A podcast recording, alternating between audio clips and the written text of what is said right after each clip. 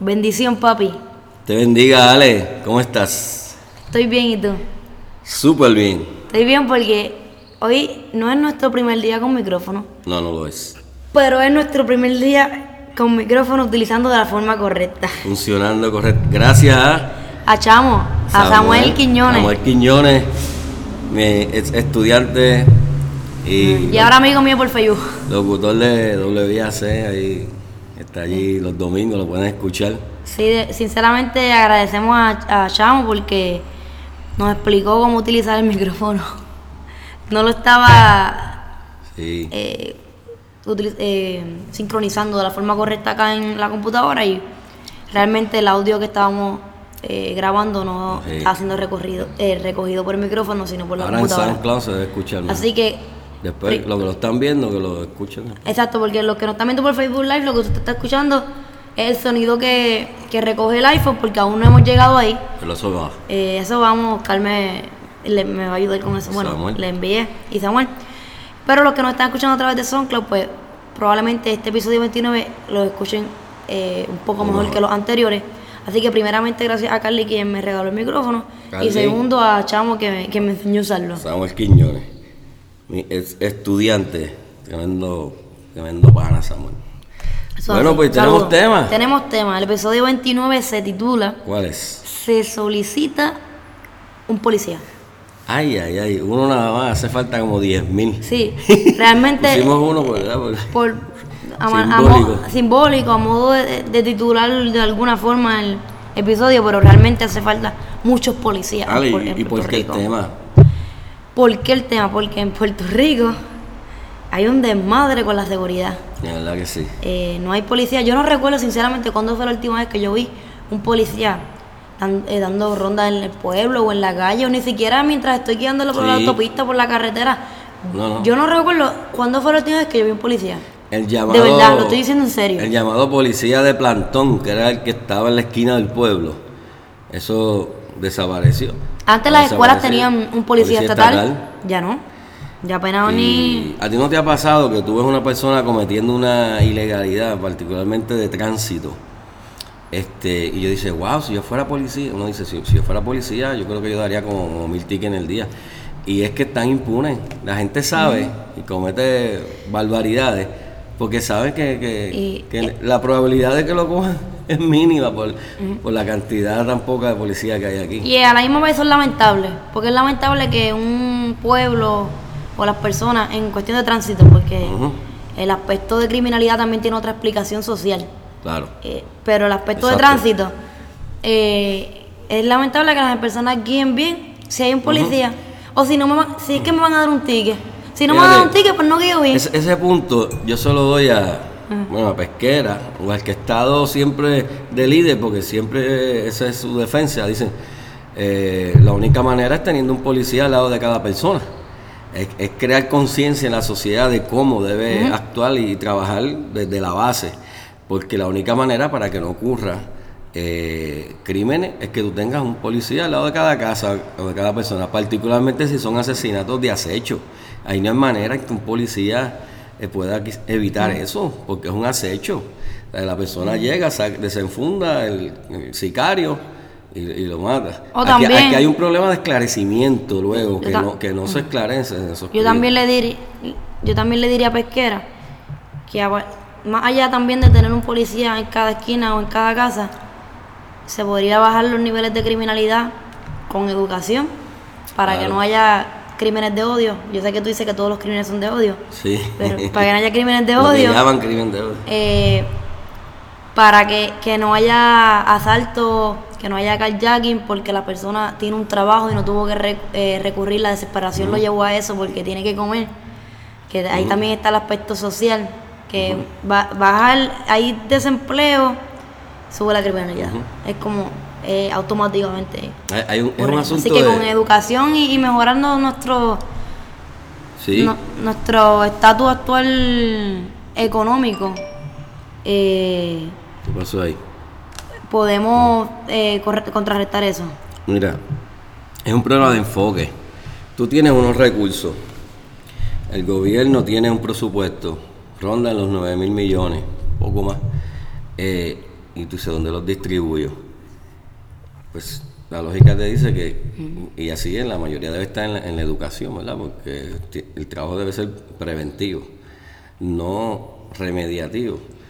Entonces, Y- pues, pues, pues si no trabajo en la base, luego voy a tener, van a necesitar más policías, más cárceles. Y encima de eso, si le añadimos que eso es otro tema también aparte, que el sistema de corrección No de Puerto nada. Rico realmente no es de corrección, sino un sistema punitivo. Es punitivo, sin duda. Y por eso es que hay eh, la persona sale de la cárcel y reincide, porque nunca se le quita esa etiqueta, no consigue trabajo, termina en un ciclo que no se rompe. Pues si a, a eso que estamos hablando le añadimos ese, ese dato, eh, Se supone, se le llamó sistema de corrección porque la filosofía es el ciudadano tiene unas situaciones que lo llevó a delinquir. Pues vamos a ubicarlo en este lugar, necesi- los necesitamos encerrados 24/7 para ayudarlos a cambiar esa conducta. Uno lo que se piensa es, hay que encerrarlo Eh, para castigarlo. Para, para castigarlo. Entonces, si el enfoque es castigo y no corrección, ¿verdad? Pues entonces... lo- de hecho, no y, y- y yo... Pues quitar el nombre, sistema de corrección, Sí. no, no, sistema punitivo, una, no, una, de castigo. una muestra de que evidencia eso, de que la sociedad tiene esa visión sobre la cárcel, es que esta semana eh, los estudiantes que yo les doy clase tenían que escribir una reacción sobre si estaban a favor o en contra de la pena de muerte. Y una de las eh, eh, justificaciones que dio un estudiante para estar en contra de la pena de muerte, que para mí, eh, eso es el, el- lo que está sonando es lo del disco duro, no sé por qué. Pero sigue grabando. Cuando yo vi que el estudiante estaba, estoy en contra de la pena de muerte, yo como que, ah, qué bueno. Porque mejor que lo encierren y sufran. Ah, bueno. ahí, tú te das Sí, sí. cuen- ahí tú te das cuenta que realmente eh, la sociedad tiene la- esta per- perspectiva, esta percepción de la cárcel como un castigo. Y la ley del talión sigue vigente. Ojo por ojo, Diente por Diente diente. por diente. Ojo por ojo y el mundo acabará ciego. así es. Pues, Ale, vam- vamos a la policía. Mira, Mm. yo busco unos datos sobre la historia de la policía, porque, bueno, si vamos a hablar del, de- de- del, del tema en la policía, la falta de policía en Puerto Rico, vamos a dar un poco de referencia en cuanto a la, A la policía de a la policía. Tú sabes que aquí, en el siglo XIX, en 1937, obviamente bajo el régimen es- español, lo que había era un cuerpo de, se le llama cuerpo de serenos, que lo que tenía era una capa, 1837. 1837, no había llegado los americanos. Esta persona tenía una capa, por si llovía, una macana, por si alguien le venía a hacer algo, y, y un, y un quinqué para alumbrarse en la noche. Iba por las esquinas mirando cómo estaban las cosas y, y de una vez daba la hora. Y, sí, porque no todo el mundo tiene un reloj. Las 8 y sereno. O sea, yo to- 8 y sereno es 8 y todo está Tranquilo. no hay, no hay novedad. Y entonces le llamamos el cuerpo de sereno. Cuerpo de Y sereno de la prácticamente no hacía falta policía, fíjate que no tenían ni armas. Básicamente, eh, obviamente había lo militar, pero en términos civil. Sí, no es como hoy día en Estados Unidos que tú puedes comprar un- una pistola sí, en Walmart. no, ahí la compran en Walmart, fíjate. Entonces, pues eso fue lo primero. Luego, ya para el 1899, luego ya de la llegada de los americanos, este, oficialmente se crea un De la invasión. O de la invasión, un cuerpo cuasi militar llamado la Policía de Puerto Rico. Ese nombre de la Policía de Puerto Rico existe desde el 21 de febrero de 1899. Así que eso es un nombre centenario, Antes que Lela. antes que él era. Mucho antes. ¿Sabes la, la academia de la policía? Que es donde la, van a prepararse. Sí, donde hace tiempo ya. Hace tiempo que no hay una, No sé. hace años, de hecho. La primera fue en el 1942, fue la primera academia y hubo 105 cadetes. De esos 105, 100 eran varones y 5 mujeres. Quiere decir que hay mujeres policías desde la primera academia en el 1942. Mira qué dato curioso.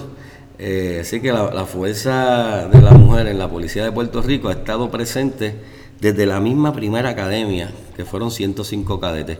Y un dato curioso, que a ti te gusta el baloncesto, a mí también. En esa primera academia, ¿tú sabes quién se, se graduó? ¿Quién?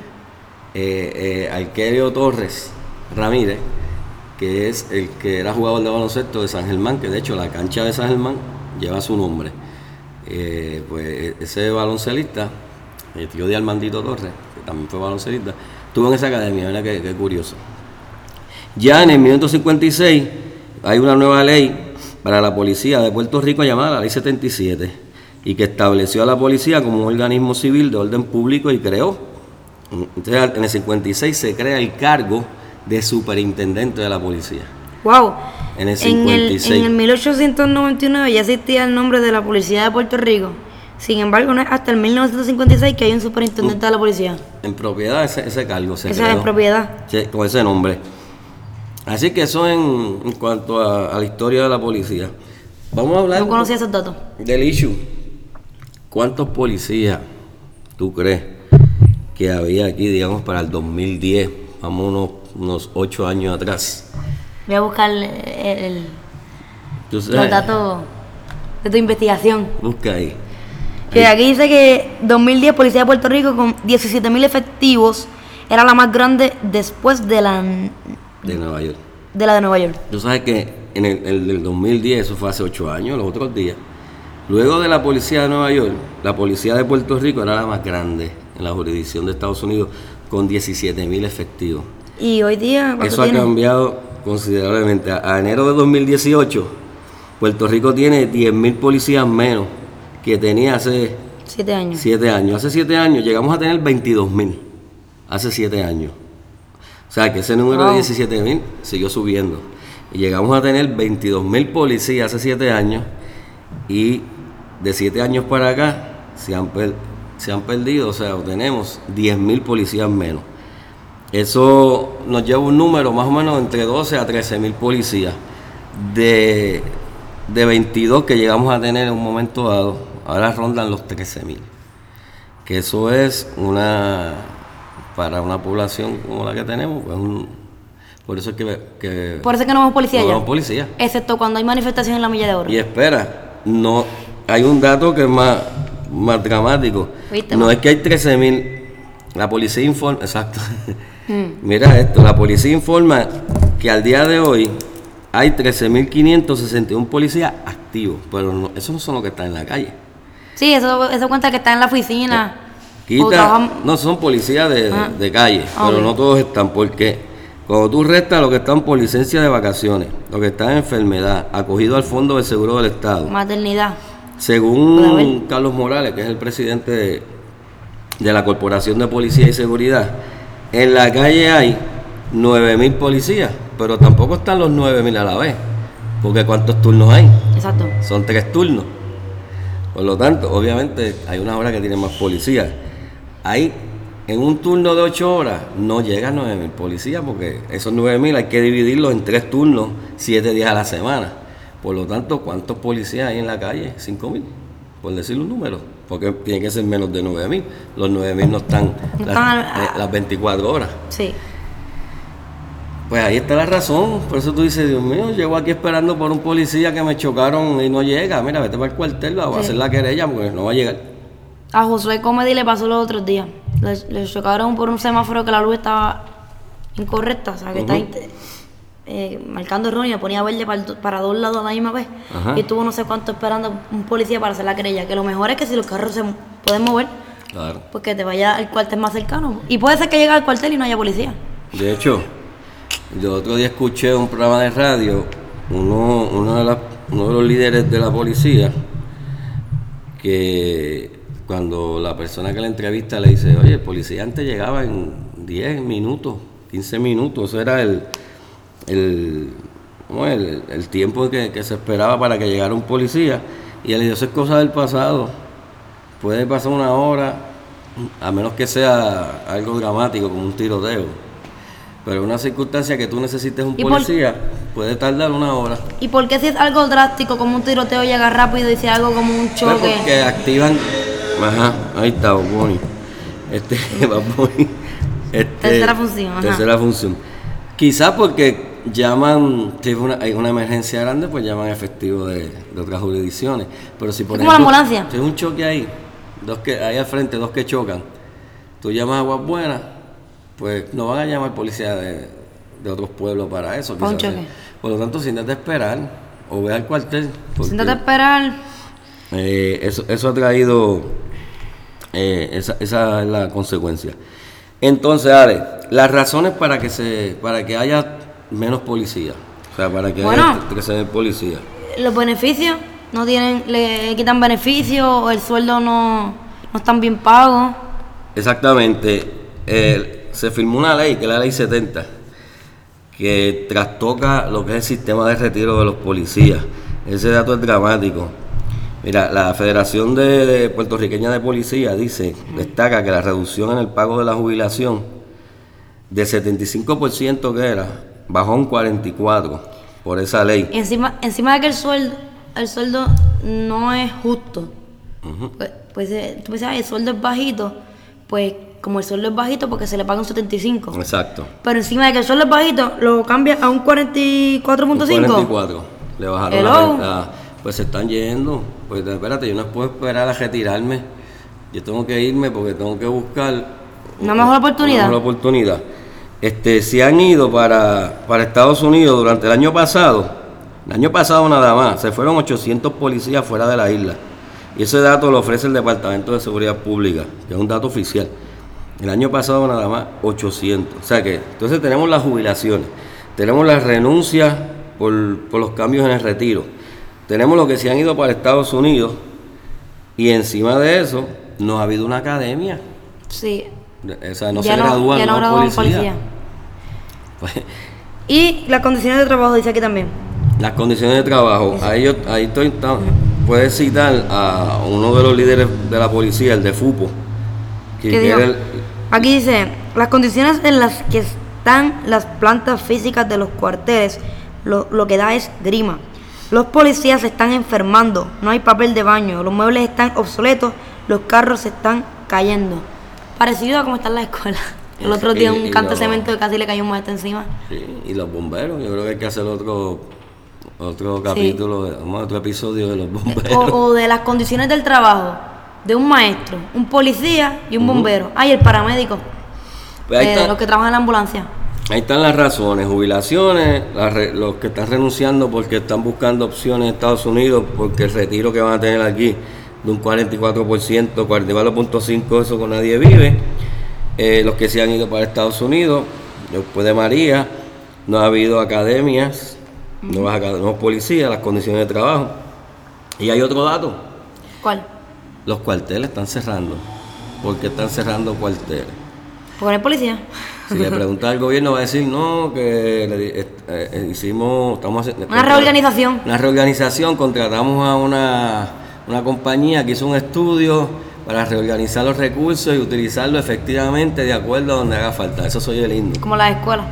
Pero los líderes de la policía dicen que simplemente porque no hay policía. ¿Para qué tú vas a tener un cuartel con un policía de retén y nadie más? Pues cierra el cuartel y manda a ese policía para otro lado y cuando haga falta un policía en esta jurisdicción, pues lo llaman del otro lado. Este, los cuarteles eh, cerraron, quitaron la policía montada. Los, los- era a caballo que tú lo veías en la playa. Así que, de hecho, eso de cerrar los cuarteles comenzó el 3 de octubre. Y consolidaron, dicen ellos consolidar, ¿verdad? Pero no es un cierre de cuarteles. Y lo hicieron sin notificarlo antes a los alcaldes, a las comunidades, a los policías que se iban a ver afectados. Y los pueblos que se vieron afectados inicialmente en esos primeros cierres de cuarteles fue Cabo Rojo, Cuamo y Ponce. Ni, ni lo, lo hicieron como cerraron las escuelas. Sí, sí, hacer un estudio realmente efectivo. Cierra este, este y este y este. ya. notificar antes a la comunidad, ni a los mismos policías. Dicen que hicieron un estudio, pero eh, ¿quién le cree eso? Sí, que él es el dijo que hizo estudio para indicar que escuela iba a cerrar. Sí, Uh. Pepe. Y tú ves que cerraron escuelas en mejores condiciones que, que las que están operando. Oye, ¿y San Juan. Mm, San Juan no se puede ir de noche porque no hay iluminación. Está el condado. El eh. condado, eh, los mismos residentes están hablando que para organizarse y ellos pagar una policía ah, privada que dé ronda en las noches o algo así porque no se sienten seguros. Eh, lo- los otros días una persona cuando bajó por la mañana de su residencia no encontró su carro y lo había dejado con bastón. O sea que le robaron el, eh, su auto donde lo estaciona Wow. eh, desde su casa. O sea, le robaron el carro en su casa. Oye, por cierto, ¿a qué hora será la pelea hoy en, la placita de Santurce? Mira, los otros días vi un, un meme en Facebook que. Un meme era, sí. Que decía: Vas a, a condado, te asaltan. Vas a la placita de Santurce, un- una pelea o un tiroteo, un revolú. Y vas al centro comercial y te tiran por la escalera. Increíble. ¿Qué vamos a hacer? Sí, porque. Pero tú sabes qué? Eh, la criminalidad es una percepción. Eso dijo Sí, Carmen Yulín. mira. es una percepción, o sea, eso no es real. ¿Es percepción o es realidad? Digo, la pregunta. Pregúntale a, cual- a cualquier persona, ¿tú te sientes más seguro hoy que hace 10 años cuando había 20 mil policías? Este, La contestación es no. entonces no también una- y están los datos. están También a Carmen Yulín se le ha criticado el quitar los códigos de orden pública, donde no hay to- eh, los- No hay reglamento que establezca ahí, que sí. las personas no puedan beber en las calles, que aunque haya gente que diga, ah, pero es que eso eh, no tiene ningún efecto o es demasiado controlador, sí tiene una consecuencia. Claro. Pero bueno, lo hecho, estamos viendo. Los códigos de orden público es- están ahí. Lo que pasa es que no los, en San Juan están aprobados desde... Pero desde- la- el único que se está, que están llevando a cabo o haciendo cumplir el, el de los estacionamientos de los residentes de, Viejo San Juan, boleto. que son 500 dólares de multa. dando boletos. Pues, tú sabes Pero lo otro, yo pienso letra que- muerta, entonces. yo pienso- la criminalidad no es una percepción. Ahí no estoy de acuerdo con, con la señora alcaldesa. Es una realidad. Mira, hasta el 27 de agosto de este año, en 8 de las 13 regiones policíacas se reportó un incremento en los delitos contra la persona. En el renglón de agresión agravada, las estadísticas de la policía también revelan un aumento en 9 de sus 13 regiones. Ah, claro, la- tú le preguntas al, al gobierno y las estadísticas están para Y- manipular y van a decir que... que- Y para mí, a mí, a algo que me molesta realmente del gobierno, sea quien sea el que esté al mando, sea popular, sea PNP, quien sea, es que cuando se toca estos temas de criminalidad, sacan a reducir eh, una comparación donde los números, números lo favorezcan y te dicen, ah, han habido menos asesinatos. Mira, puede haber uno este año. Uno es mucho. Uno es mucho, es para que no haya ninguno. Sí. O sea, a mí no me venga a batear la pregunta o evadir el tema diciéndome que, que van menos que el año pasado. Sí, el gran logro es que el año pasado... ¿E- ese es el logro? El año pasado hubo 280 Ah. y este año hay dos- 270, 270. o 270, o mataron 279. 200 mataron 270 y... Porque lo que miran es el menos 10. Re- Exacto. No el- los y, y en las 270. entrevistas que, que le hacen los periodistas, se concentran en eso. Entonces la conversación, el, el,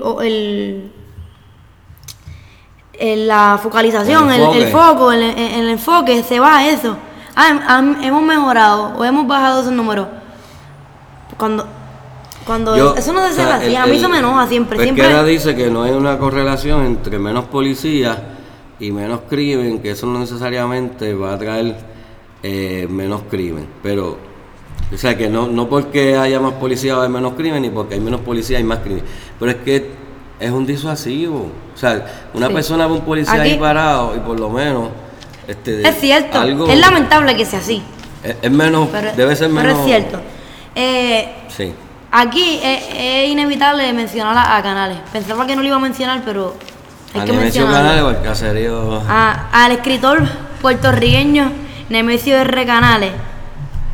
Ajá. ¿Por qué?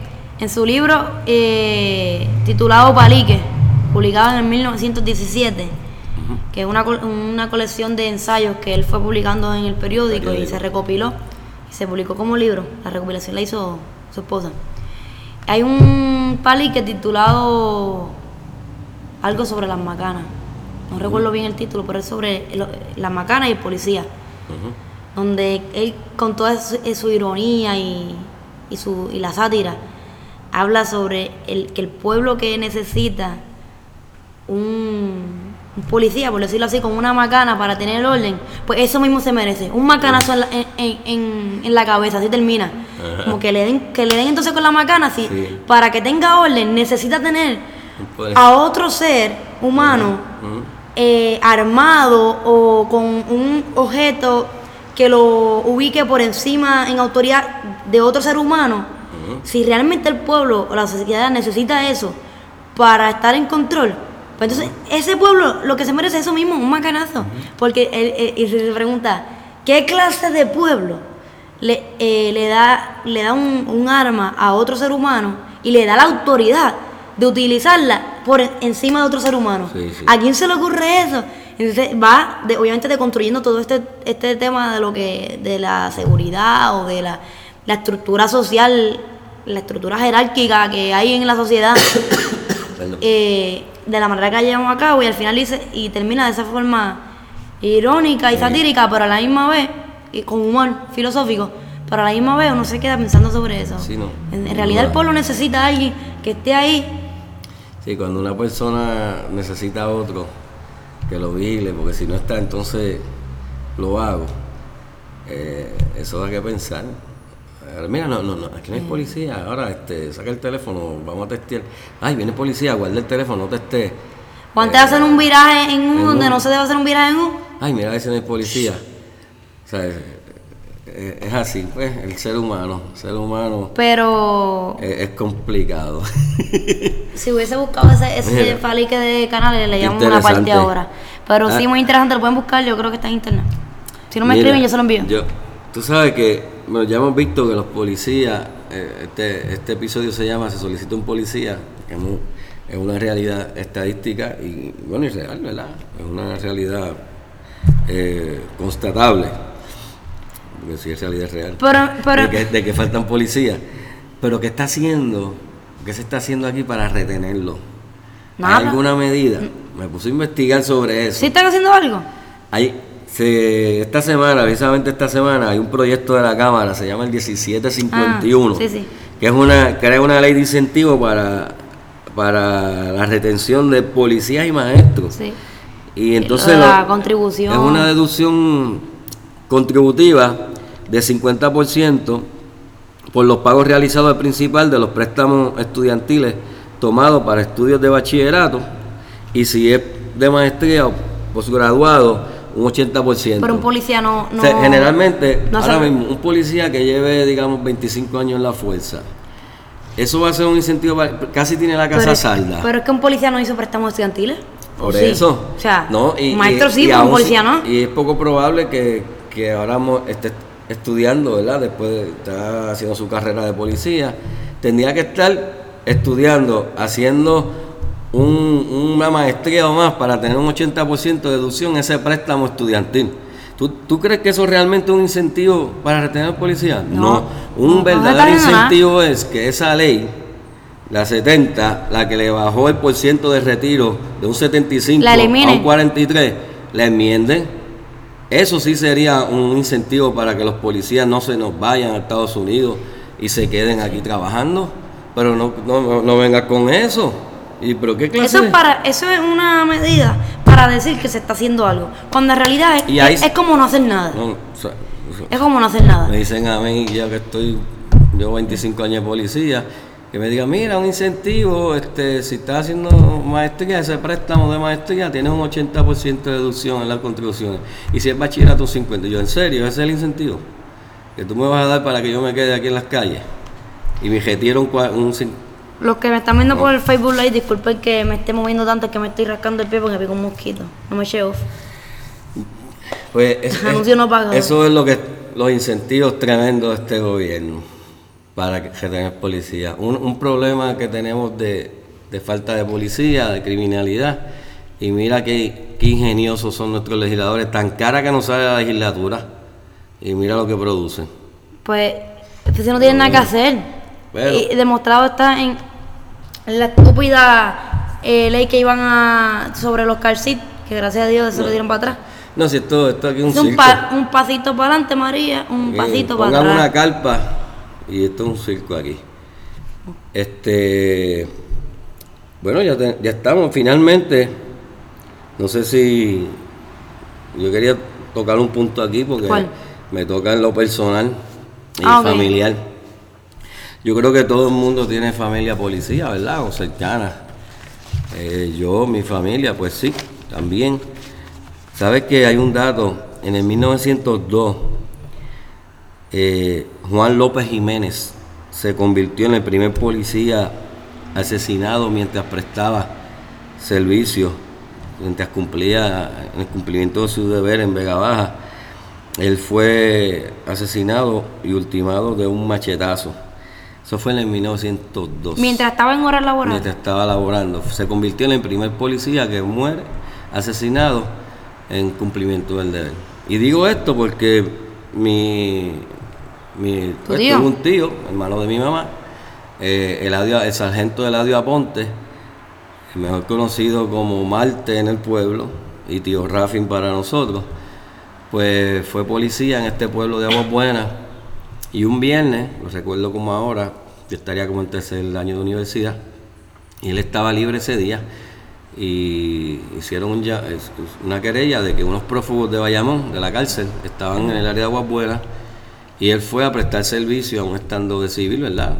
Y, en esa intervención, pues, fue, fue asesinado por estos prófugos. Perdió su vida joven y, murió ese, ese viernes en el cumplimiento del, del deber. Eh, para aquellos que después vieron un cuadro bien grande en el cuartel de Aguas Buenas, que ya no está allí, ahí estaba el cuadro de él y el de su compañero, Ramón, que fue otro policía que murió también posteriormente, dos días después, cuando estaban eh, tratando de, de capturar a estos prófugos. Así que, pues, un reconocimiento para esos policías, ¿verdad? Es, eh, que han fallecido en el cumplimiento del deber y para aquellos que lo están haciendo bien. Cuando tú me contabas eso, eh, esos sucesos cuando yo era pequeña, siempre lo que como que lamentaba era que no estaba en horas de trabajo. O sea, fue que escuchó de lo que estaba pasando y decidió ir. Y fue a, fue a el servicio, ¿verdad? Cumplir con E- e- el- ese el- sentido de- del deber, del compromiso. Y no fue, por- no es porque se- fue mi tío, pero fue un policía muy querido en este pueblo. Él fue atleta, representó a Puerto Rico como boxeador y fue policía también cuando las escuelas tenían policía. Él fue policía de la escuela superior, aquí de La Pastrana, y fue un policía muy querido. Y pues eh, ese viernes, fue un viernes, mm, me acuerdo como ahora, yo venía de la universidad y ahí me entero de que este ser humano tan especial pues ofrendó su vida en el cumplimiento del deber. Y cada vez que ocurre esto, pues nuestra familia revive ese, ese suceso triste, ¿verdad? De la pérdida de nuestro querido tío Rafin y Marte para el pueblo. Así que para todos los policías, que son la inmensa mayoría que cumplen con su deber, lo hacen bien, y que los que todavía están y quedan y no se han ido, ¿verdad? Y entendemos los que se han ido, pues que Dios los ayude en esta misión tan ardua, ¿verdad? De, de- de proteger vidas y propiedades, que es la misión que tienen ellos. Eh, y así que el- este episodio, episodio de hoy, pues, también va dedicado a, a estos policías, ¿verdad? Que han ofrendado sus vidas. Ahí bueno, estamos. hasta aquí el episodio 29 del mejor podcast Un Café con Papi. Un saludo a las personas que aún están conectadas a través del Facebook Live. Ahora cuando le demos por terminada la transmisión, pues leemos sus mensajes y los contestamos. Y compartan este audio o el video con sus amistades para que más personas puedan escuchar esta gran conversación entre padre e hija. Eso es así. Hasta la próxima.